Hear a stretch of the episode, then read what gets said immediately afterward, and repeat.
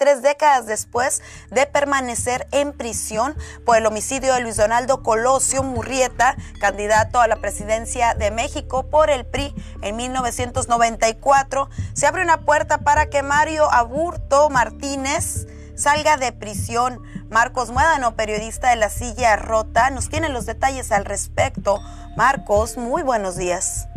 Hola, buenos días a en el auditorio. Así es como eh, lo estás detallando. Eh, la, semana pasada se dio a conocer a través de la lista de acuerdos del Consejo de la Judicatura Federal una notificación por parte de un tribunal colegiado la que le informa a Mario Aburto que va a revisar su caso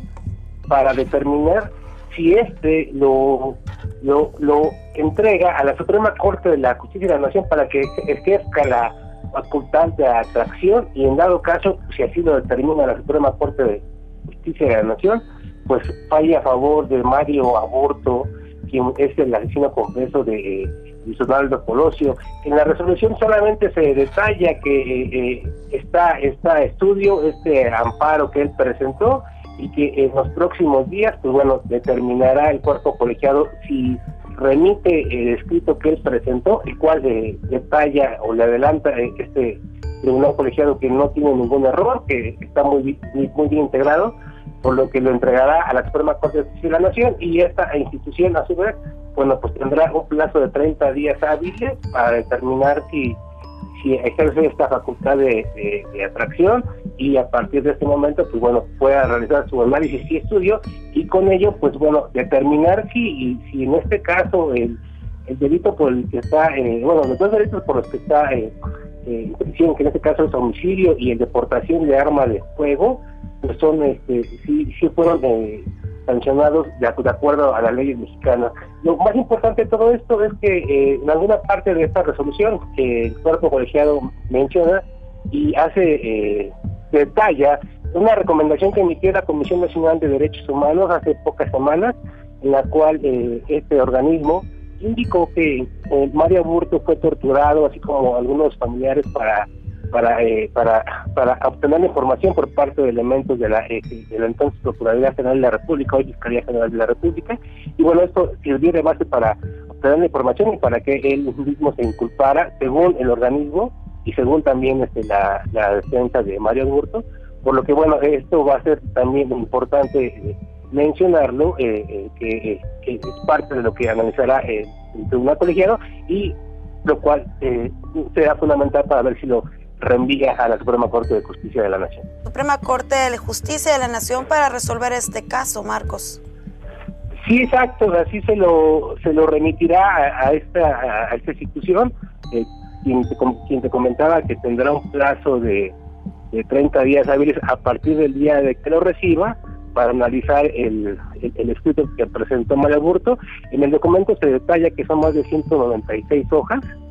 las que presentó. Entonces, pues bueno, esto es parte de las pruebas y alegatos que él y, sus abogados están presentando para, para poder obtener este beneficio ya casi tres décadas después de este crimen cometido en marzo de 1994 allá en Lomas Taurinas en Tijuana en contra del candidato, como lo mencionaste, del PRI en ese entonces en la presidencia de la República. Oye Marcos, ¿y ha habido en todos estos años, pues ya 27, ha habido otra situación similar de este tipo donde pudiese haber tenido Mario Burto posibilidades de recuperar la libertad o esta es la primera? No, esta es la, esta es la primera ocasión porque en las otras eh, ocasiones él había solicitado su, la revisión de la sentencia, pero siempre se le había negado esta esta posibilidad. Eh, te reitero, lo que abrió la puerta fue esta, este exhorto que hizo la, la CNDH la Comisión Nacional de Derechos Humanos, fue lo que, eh, y creo que hizo un cambio, y bueno, esa es la primera vez este, que puede llegar a la Suprema Corte, nunca había nunca había escalado hasta este hasta este punto, siempre se había quedado en casos de jueces, pero bueno, eh, en este momento se encuentra en un tribunal colegiado y bueno, en vísperas de poder ser atraído por la Suprema Corte de Justicia de la Nación. ¿En qué prisión se encuentra Mario Aburto, Marcos? Perdóname, no te escuché. ¿En qué prisión se encuentra? Está en, el estado de Guanajuato. Eh, él, ha, sido transferido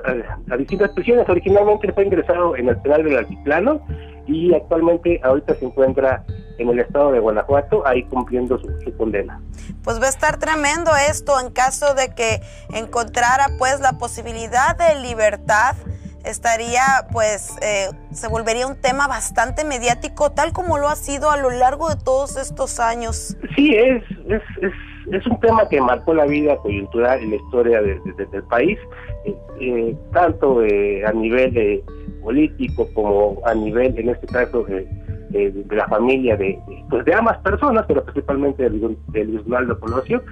Y pues bueno, pues es un tema que siempre ha estado ahí este, en, en, en, en, los dichos de diferentes actores políticos, sociales, de, defensores de derechos humanos, de, un lado y de otro en el cual unos mencionan que sí él fue la persona que cometió el crimen y otras personas indican que pues él fue torturado para inculparse y pues en realidad no hay un es, es un caso en el cual se desconoce quién